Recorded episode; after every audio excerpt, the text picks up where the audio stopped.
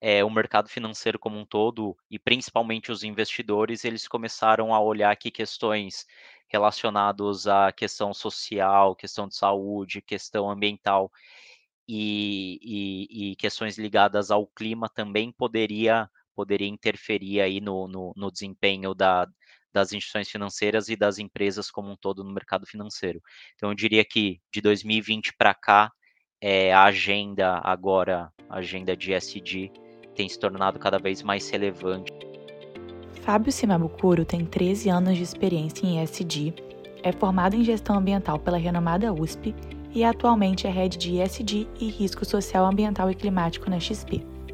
Começando como estagiário na área de sustentabilidade do Banco BV, Fábio mergulhou de cabeça em diferentes áreas, como crédito comercial, encontrando formas inovadoras de implementar a cartilha de sustentabilidade em todos os setores do banco.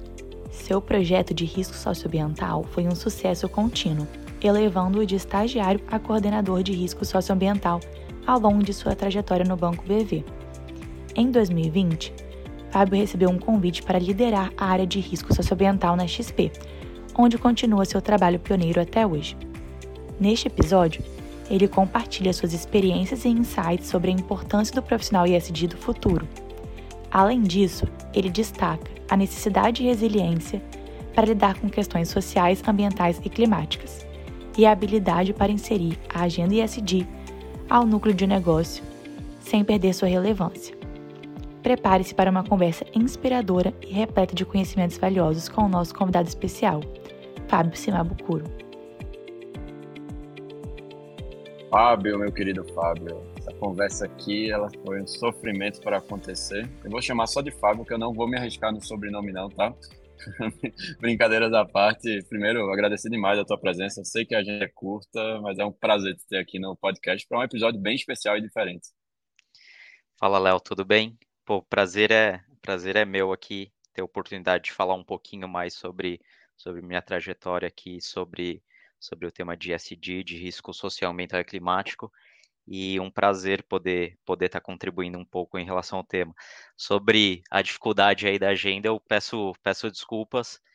É, foi foi difícil a gente encontrar uma janela por aqui, mas finalmente deu certo. Espero que vale, vale a pena aí o, a, a, a espera. Com certeza, tenho certeza que vai, até porque você é um profissional ISD diferente, né? Porque a maioria das pessoas que eu conheço começaram agora, estão se interessando no tema agora, você tem, vai o quê? Mais de 10, 12, 13 anos aí que você está envolvido com sustentabilidade, riscos climáticos, é, compliance de uma maneira geral. Então, conta aí como é que foi essa trajetória profissional aí. Hoje você lidera esse, essa frente dentro da XP, né? Então, conta aí como é que foi esses anos militando numa coisa que está bem mais quente do que estava em 2010, quando você começou lá atrás.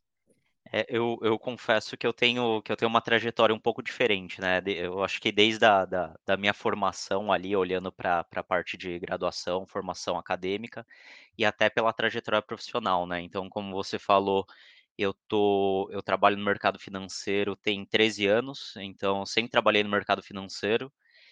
E eu tive uma trajetória um pouco diferente. Então, se olhar para a formação de uma pessoa aí que, que trabalha em mercado financeiro, a grande, grande maioria dos, dos profissionais aí são das, das áreas aí mais, mais tradicionais de engenharia, de administração, marketing, enfim, tem várias, várias, várias formações aí do, dos profissionais aí de mercado financeiro, e eu confesso que eu tenho uma formação bastante diferente, então é, ali na XP eu devo ser o único gestor ambiental ali de formação.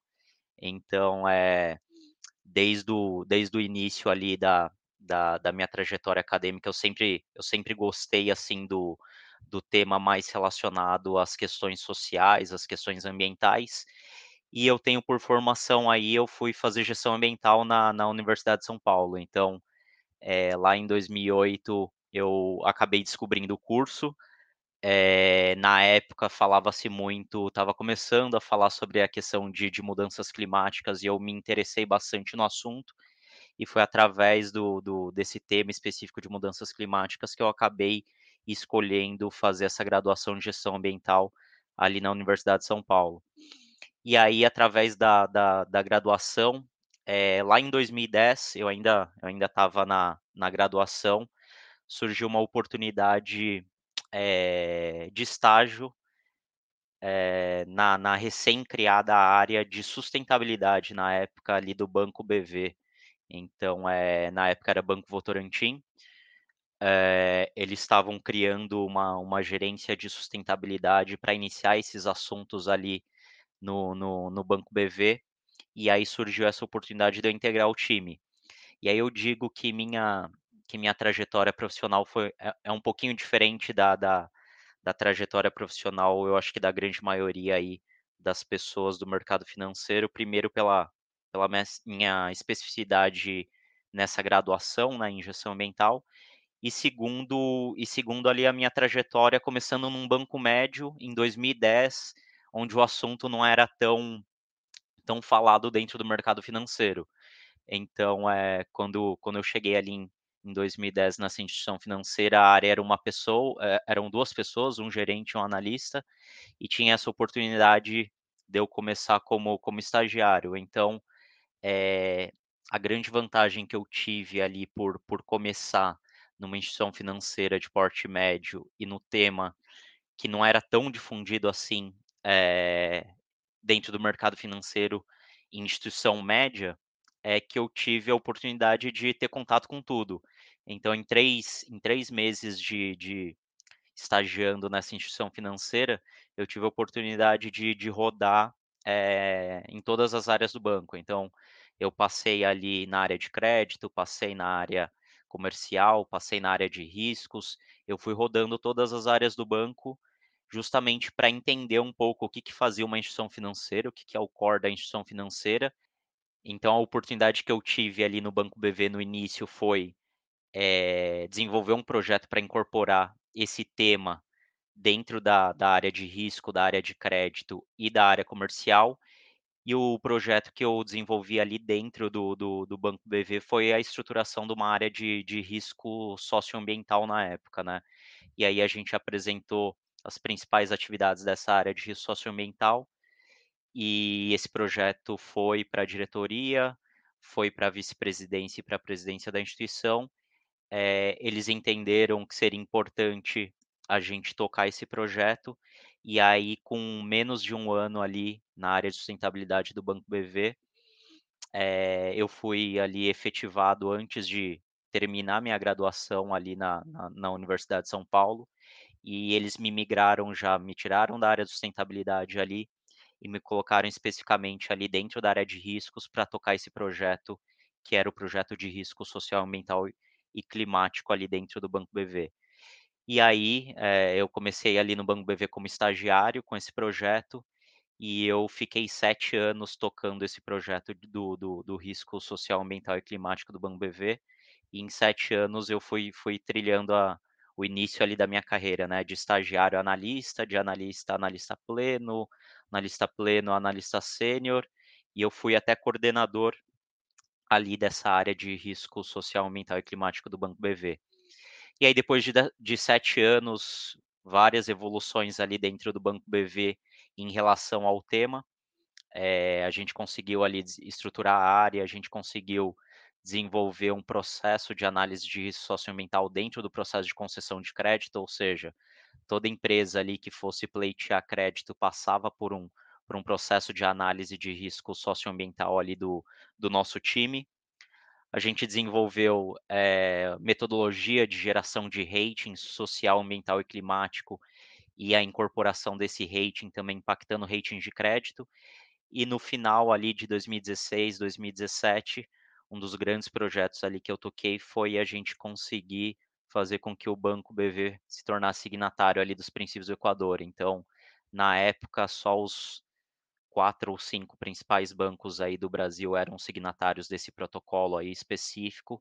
E em 2016, 2017, a gente conseguiu que o Banco BV, é um banco médio, né, na época S2, ele se tornasse signatário aí de um protocolo que na época era super importante do ponto de vista de risco socioambiental e climático. E aí, depois de sete anos, é, é, eu recebi uma proposta para ir para uma outra instituição financeira, já em 2017 e a proposta era também para desenvolver e estruturar uma área de risco social, ambiental e climático. Um banco médio também, que não tinha que não tinha essa área desenvolvida até o momento, por força também regulatória, que em 2014 já tinha norma que obrigava as instituições financeiras a olharem para esse tema. É, eu achei que seria uma oportunidade importante também para eu conseguir estruturar é, essa área em outra instituição financeira. Fiquei três anos no Banco ABC Brasil, que também é um banco de porte médio, atende principalmente empresas de middle, de corporate, large corporate e também operações de mercado de capitais ali do IB. Nesses três anos a, a, foi uma trajetória também bastante legal, a gente conseguiu desenvolver a área, a gente conseguiu desenvolver é, todos os processos de análise, todas as metodologias de rating, as políticas, e depois de três anos ali no Banco ABC Brasil, eu também acabei é, é, incorporando algumas outras áreas, então foi, foi, foi bastante legal é, tocar também em outros assuntos de risco, então acabei conhecendo ali o assunto de risco de crédito, risco integrado, e depois de três anos ali no, no Banco ABC Brasil, eu recebi essa proposta de fazer a mesma coisa ali na XP, é, eh, de estruturar uma área de, de risco social, ambiental e climático ali dentro da XP. A XP, em 2020, ela tinha acabado de receber a licença para virar banco também, e aí viu-se a necessidade de, de estruturar também essa área ali, é, olhando para riscos sociais, ambientais e climáticos ali na XP. E desde 2020 a gente está nessa nessa evolução aqui na XP, é, avançando aí cada vez mais no gerenciamento aí do, do, do risco social, ambiental e climático.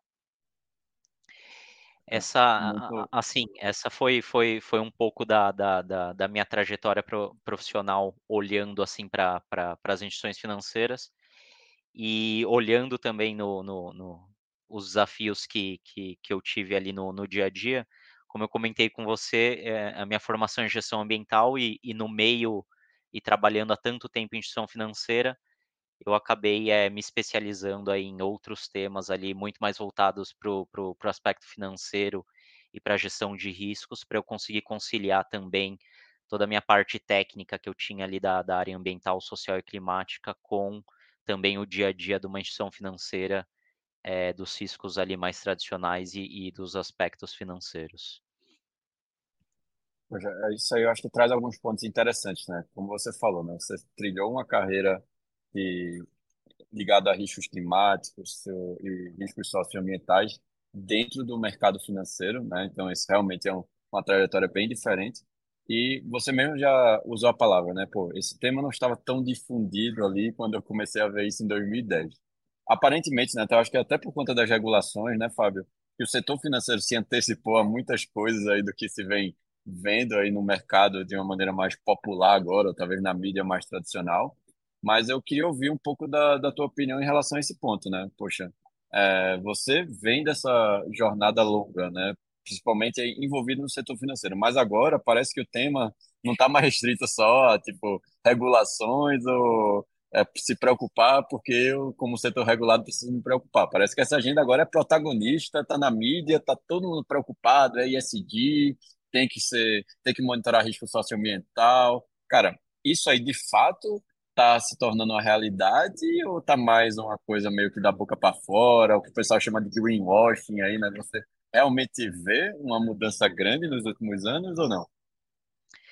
É, eu, eu acredito que sim, tá, tá Léo. Então, olhando para todo o histórico dessa agenda, é, principalmente para o mercado financeiro, apesar de ser um, ser, ser um tema ser um tema que está bastante na mídia né, nesses, nesses últimos anos, né? Não é um tema tão novo, assim, olhando para o mercado financeiro. Então, se a gente for ver um pouco de, de histórico, é, desde 92, de, de 1992, a gente, dentro de mercado financeiro, já se discute é, as questões sociais, principalmente sociais e ambientais, no âmbito do mercado financeiro. Então, se a gente for voltar um pouco, lá em 92 teve, teve o lançamento da primeira declaração internacional para bancos e meio ambiente é, da UNEPFI. Então, é, é, eu acho que todo mundo lembra, lembra Rio 92, que teve aqui no Brasil para discutir as questões ambientais e sociais. Nessa conferência foi lançada essa primeira declaração é, específica para bancos, então não era nada regulatório, era algo relacionado a boas práticas, então eu diria que lá, é, olhando assim para o Brasil, foi o primeiro mov movimento relacionando o tema social e ambiental para o mercado financeiro. Então, é, em 92 começou um pouco mais timidamente esse assunto olhando para o mercado financeiro, e a partir de 92, é, é, se a gente for olhar uma linha do tempo assim para para principais iniciativas voluntárias relacionadas ao tema dentro do mercado financeiro, a gente vê uma, uma, uma evolução bastante crescente. Então, é, depois de 92, em 95, é, olhando para banco público, teve o lançamento do, do, do, que a gente chama aqui do protocolo verde. Então, o protocolo verde era um protocolo de intenções ali, especificamente para bancos públicos implementarem uma série de ações relacionadas a tema social e ambiental é, ali para essas instituições financeiras públicas na hora de conceder um governo um, um recurso ligado ao governo, né, para que esses recursos eles é, não fomentem é, questões que possam deteriorar a questão social e a questão ambiental. Então isso lá em 95, né? Mais para frente a gente for avançar um pouco, é, ainda sob, sob o aspecto de mercado financeiro, em 99 tem, desde 99 tem, tem o, o índice de sustentabilidade Dow Jones, né? Então, é, é, lá fora, em 99, é, a Bolsa Americana já olhava também para essas questões de sustentabilidade é, na hora de, de, de, avaliar e dar, e, dar, e dar as notas ali para as empresas como um todo. Então, se a gente for avançar um pouco mais depois de 99, em 2003, teve a primeira versão dos princípios do Equador. Então, a primeira versão dos princípios do Equador também uma iniciativa de várias instituições financeiras do mundo inteiro, é, colocando uma série de critérios na hora de você conceder é, crédito para operações ligadas a project finance, que são operações é, é, bem específicas para, principalmente para desenvolvimento de infraestrutura como um todo. Então, na hora de se conceder é, crédito para esse tipo de operação de project finance, esse, esse, essa primeira versão dos princípios do Equador colocava uma série de critérios na hora de fazer essas concessões. É, e aí a gente vai avançando um pouco nessa linha do tempo. Teve em 2014 já teve é, a primeira autorregulação da Febraban é, para o mercado financeiro relacionando a temas de, de risco social, ambiental e climático.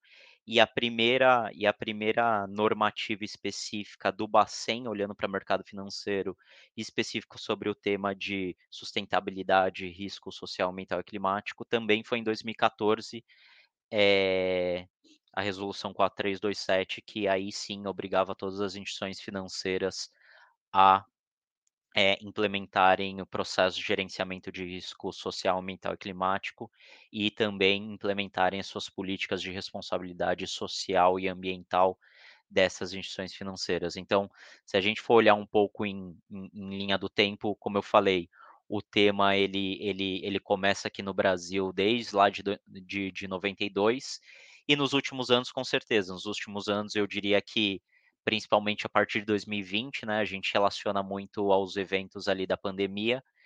É, de 2020 para cá, o tema é, ele acabou se tornando, ele acabou aparecendo um pouco mais na mídia, porque é, o mercado financeiro como um todo e principalmente os investidores, eles começaram a olhar que questões relacionadas à questão social, questão de saúde, questão ambiental, e, e, e, questões ligadas ao clima também poderia, poderia interferir aí no, no, no desempenho da, das instituições financeiras e das empresas como um todo no mercado financeiro. Então, eu diria que de 2020 para cá, é, a agenda agora, a agenda de SD, tem se tornado cada vez mais relevante no mercado financeiro é, e, e, e para as empresas de, de todos os setores de, de, de modo geral. Mas eu diria que de 90, desde 92 a gente tem a gente tem essa, essa evolução do tema, mas de 2020 para cá é, é, cresceu bastante a procura sobre o tema e as ações é, relacionadas ao tema no mercado financeiro como um todo. Legal. E, e dá para ver pelo teu comentário que, de fato, isso é uma agenda muito ampla, né? Porque, por exemplo, no mercado financeiro envolve desde questões ligadas à é, concessão de crédito, né? As operações com quem você tem relacionamento comercial, tipo, isso vai gerando uma série de impactos na maneira como toda a estrutura financeira é operacionalizada. E eu acho que você citou aí vários regulamentos ou normativas ou acordos ou tratados que foram meio que direcionando para onde essa agenda iria dentro desse mercado mais específico, né? E aí até talvez a, a, aprofundando e trazendo para um pouco para o, o, hemisfério aqui do nosso podcast, né, Fábio? Se você fosse tentar é, identificar aí, pensando do ponto de vista de supply, né, de fornecedores, né, é, e olhando para esse cenário regulatório, quais seriam talvez aí as principais diretrizes ou normativas que hoje você se preocupa ou que hoje tracionam o processo de risk management aí de climate e sustainability voltado para fornecedores é, dentro da tua realidade? Boa, legal. É, eu, vou, eu vou dar um passo atrás então e, e começar a falar um pouco sobre, sobre regulação aqui, tá?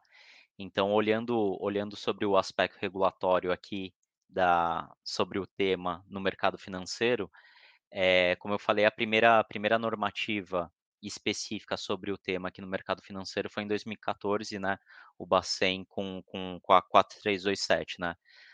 E aí, depois de 2014, muito especificamente a partir de 2020, é, teve uma série de iniciativas regulatórias, não só do Banco Central, mas de CVM, Ambima, SUSEP, enfim, todos os órgãos reguladores aí ligadas é, ao mercado financeiro a partir de 2020, eles soltaram uma série de normativas específicas é, e relacionadas ao tema de sustentabilidade, ESG e principalmente risco social, ambiental e climático. Então dá para, eu consigo destacar que em 2021 só, só o Banco Central ele, ele, ele publicou é, quatro ou cinco novas normativas relacionadas ao tema. Então a primeira normativa que eu destaco aqui é a 4945, é, do Banco Central. A, a 4945 coloca uma série de obrigações para as instituições financeiras de desenvolverem uma política de responsabilidade social, ambiental e climática é, dentro da instituição financeira. Então, uma, uma, uma obrigação bastante importante que, que, que a 4945 traz é que ela faz a instituição financeira olhar para todos os stakeholders do ponto de vista qual que é a responsabilidade da instituição financeira relacionadas ao tema social, ambiental e climático é, com todos os seus stakeholders. Então, um dos stakeholders é, que uma instituição financeira tem, basicamente, é, além dos seus clientes, além da, da sociedade como um todo, são seus fornecedores. Então, ali nas políticas das, das, principais instituições financeiras aí e de todas as instituições financeiras, a gente tem que colocar, a gente tem que definir qual que é a minha responsabilidade social, ambiental e climática com os meus fornecedores. Olhando para as outras normativas que o Bacen trouxe, então tem a 4943, que ela fala especificamente sobre gerenciamento de risco social, ambiental e climático. Nessa, nessa, nessa resolução específica, o Bacen coloca a obrigação da instituição financeira realizar todo um processo de análise e gerenciamento de risco social, ambiental e climático também dos fornecedores. Então, da instituição financeira, além de analisar seus clientes, as contrapartes na hora de conceder crédito, na hora de, de iniciar um relacionamento com, com, com algum cliente, é, o, o regulador ele também coloca essa obrigação da instituição financeira fazer a, a análise e o gerenciamento do risco social, ambiental e climático também de seus fornecedores. É, então, tem, tem, tem uma série de iniciativas regulatórias, não só de Banco Central, mas de CVM, é, de Ambima, de SUSEP, é, que correlaciona aí obrigações de, de, de, risco social, ambiental e climático e também na gestão, de, gestão do, do, dos fornecedores das instituições financeiras. Cara, e como você, você fez até um corte, né? Que a partir de 2020 a coisa começou a pegar fogo, veio regulação pra caramba, e eu acho que isso coincide também com sua ida para liderar essas iniciativas dentro da XP.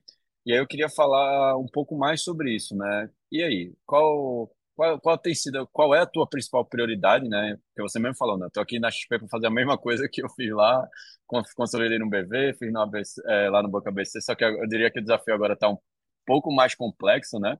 E aí, talvez você aprofundar no que é que tu diria que é realmente o teu principal foco e quais são os principais desafios e obstáculos que tu está encontrando para, de fato, tornar todo essa, o cumprimento dessas normativas uma realidade.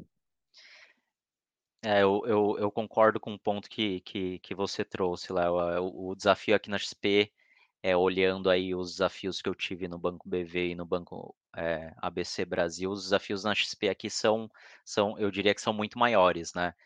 É, se eu olhar ali para o Banco BV, até 2014 eu tinha um, um, uma regulação específica para olhar sobre o tema de risco social, ambiental e climático. Então o tema não era tão, tão forte assim, tão demandado assim, e era uma regulação é, simples de, de, de, se cumprir até 2014. Avançando no tempo, né, em 2020, aí eu já estou na XP, se eu olhar para Banco Central, é, se antes até 2019 existia uma, uma regulação específica sobre o tema, a partir de 2020, 2021, a gente olhando ali só para Banco Central tem quatro ou cinco novos normativos específicos é, é, com obrigações ali relacionadas ao tema de ESG, sustentabilidade e risco social, ambiental e climático. Então, comentei com você a 4945, é, que fala sobre a política de responsabilidade social, ambiental e climática. 4943 eu já comentei, que é gerenciamento de risco social, ambiental e climático.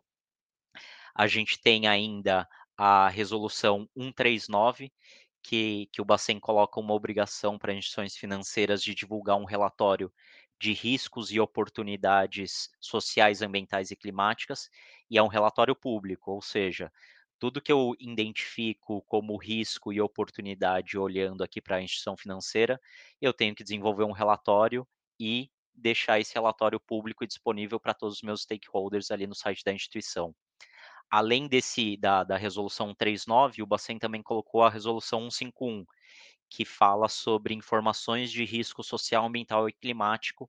A gente chama aqui esse documento internamente de DR-SAC. E, e, e, qual é a obrigação da instituição financeira no cumprimento dessa, dessa regulação?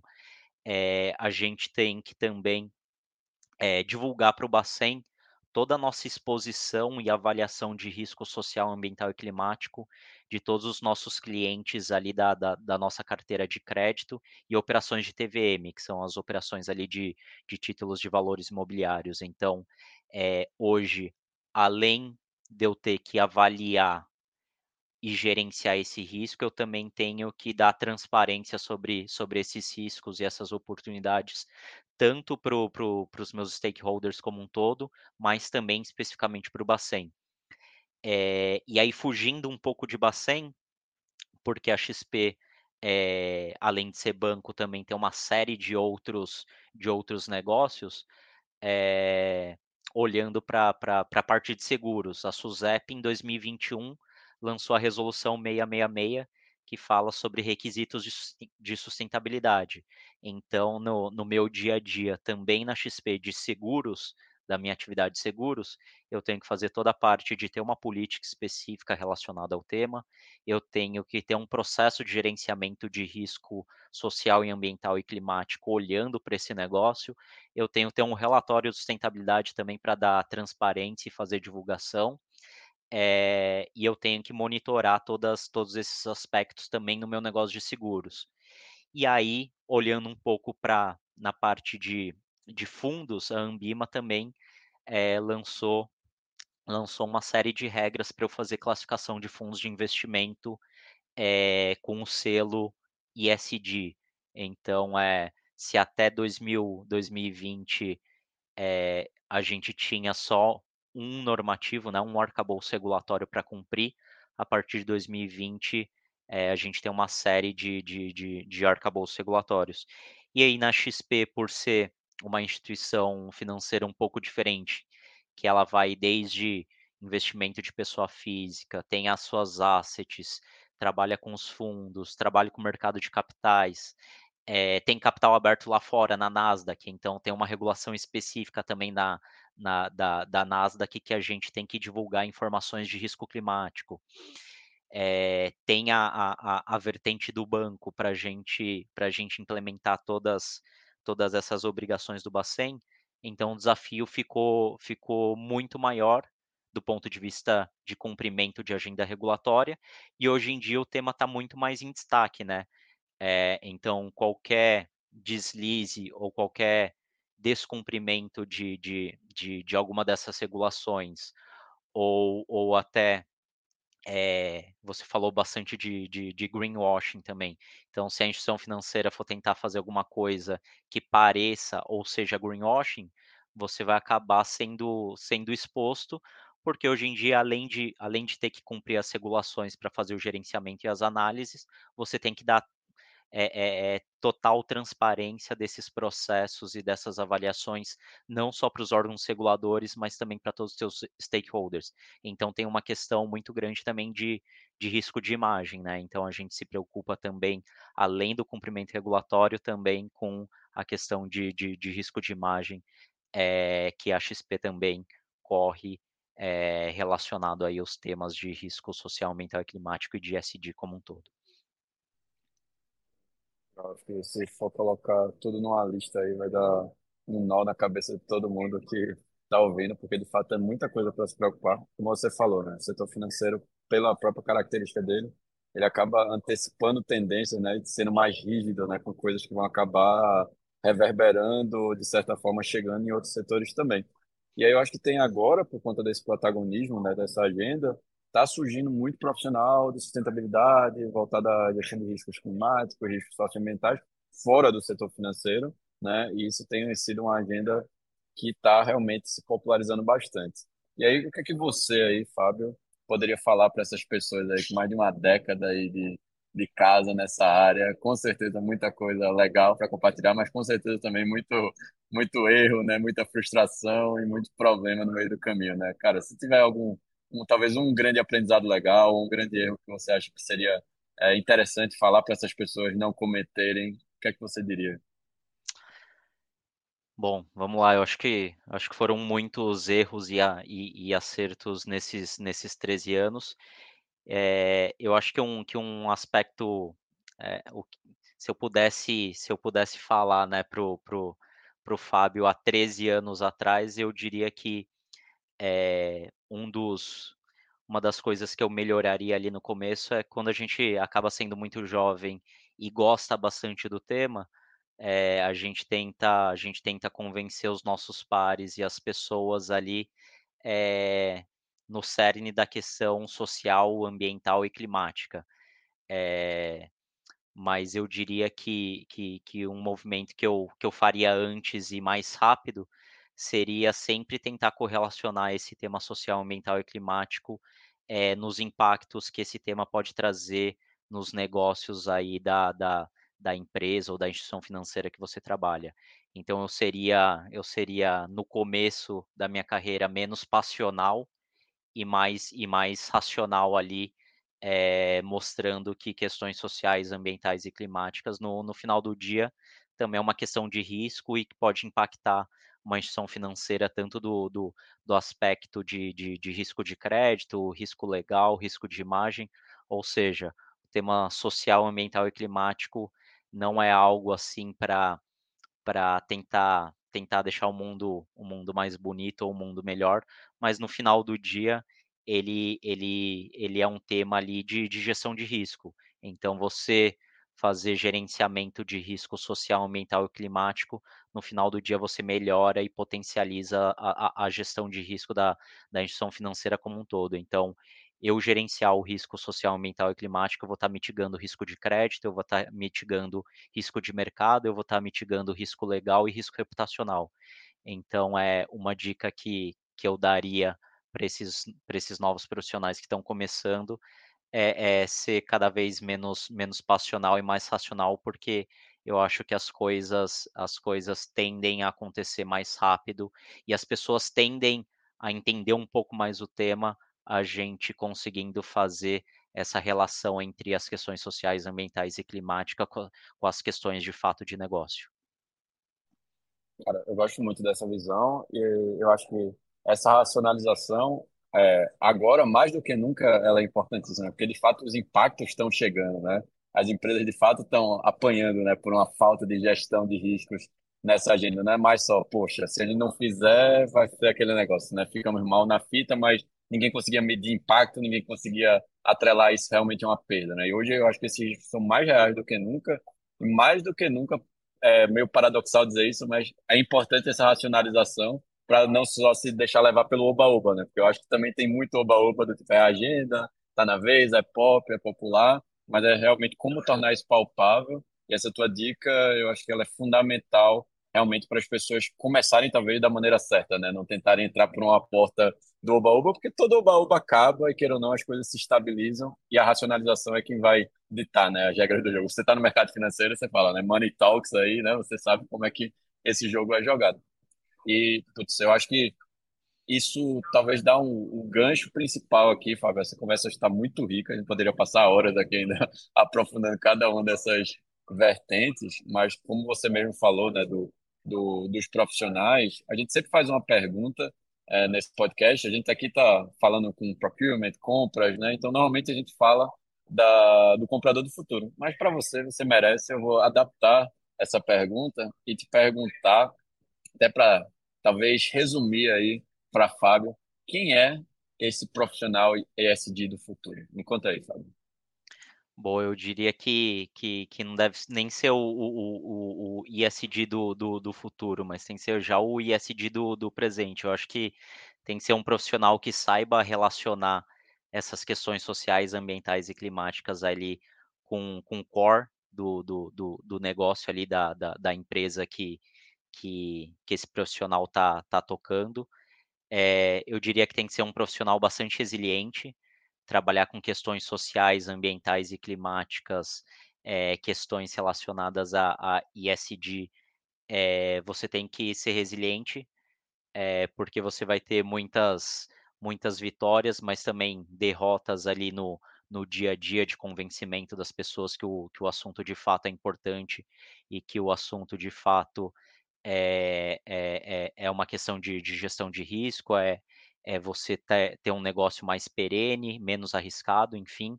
Então, eu diria que o, que o ISD do o profissional ISD do futuro aí tem que ser um profissional que saiba fazer essa correlação entre, entre esses temas e o core do, do negócio e ser um profissional bastante resiliente.